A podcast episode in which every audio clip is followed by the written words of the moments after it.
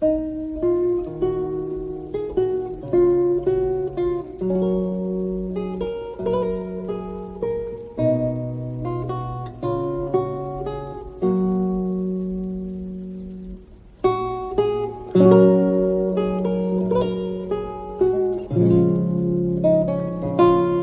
caso es que don Fernando VII, el deseado, retornó a España después de la victoria nacional.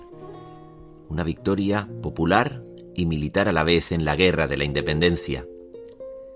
Todavía más intransigente que los absolutistas autores del Manifiesto de los Persas, el deseado decretó el 4 de mayo de 1814 la anulación pura y simple de toda la obra política tan tenazmente gestada en Cádiz, empezando naturalmente por la propia Constitución. La alegría de España por ver otra vez a su rey al frente del pueblo inhibió la reacción política de los constitucionales, llamados ya, dentro y fuera de España con el vocablo que Cádiz legó al mundo contemporáneo, liberales, de forma que entre 1814 y 1820 se desarrolló, es un decir, un sexenio absolutista que trató de estabilizar el retorno imposible al antiguo régimen. La general, aunque provisional, aceptación que consumió rápidamente el prestigio mítico de la corona y el destierro real, no tuvo que reafirmarse sobre el terror. En esta primera etapa absolutista de Fernando, el terror se utilizó con sistemas maquiavélicos más que celtibéricos. Claro que el rey y sus ministros dieron muestras de una casi total incapacidad política. El genio y la esperanza política se replegaron sobre la minoría liberal en hibernación. Liquidadas también las milicias nacionales, Fernando trató de apoyarse militarmente en buena parte de la oficialidad del ejército y sobre todo en las unidades de la Guardia Real que conservaban, al margen del nuevo ejército, los requisitos de nobleza del antiguo régimen para su oficialidad. La implantación reaccionaria en España se facilitó al amparo de la reacción general europea, cuyo escenario fue, sin duda, el Congreso de Viena, donde a España, vencedora con Rusia del enemigo común, no se le concedió rango de gran potencia. Europa mostraba poca elegancia con la nación que la salvó dos veces y la reencarnó al otro lado del océano, pero desgraciadamente no le faltaban razones para su actitud.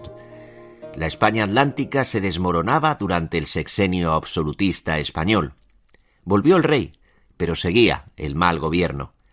Aun así, España, gracias a las expediciones del general Morillo, lograba dominar la insurrección en Nueva Granada, merced también al apoyo popular, a veces heroico, contra las oligarquías criollas amparadas en la intervención británica y meduladas por una tenaz acción masónica. Bolívar ha de huir de su ámbito natural, pero San Martín triunfó en el Río de la Plata. En 1816 retorna Bolívar que creerá consolidado en 1819 y con la toma de Bogotá su designio gran colombiano. El mismo año forma San Martín el ejército de los Andes, decisivo en la emancipación de la costa del Pacífico. Al término de la etapa absolutista, Chile, Nueva Granada y El Plata están ya perdidos para España. Morillo sigue a la defensiva en Venezuela. Perú y México se mantienen firmemente, en apariencia, en manos de la metrópoli. Todo parecía aún posible, pues cuando abandonada su suerte por las potencias de Europa España trataba desesperadamente de enviar al Plata un ejército de socorro y éste queda en tierra por la sublevación liberal masónica de Riego, secundada de forma primero indecisa y luego suficiente por el resto del ejército, Fernando VII jura la Constitución de Cádiz y comienza así el trienio liberal entre 1820 y 1823. Creyeron ingenuamente los liberales que los insurrectos de América se morían, como ellos mismos en España, por las declaraciones teóricas, y pensaban que volverían espontáneamente al redil de la patria libre.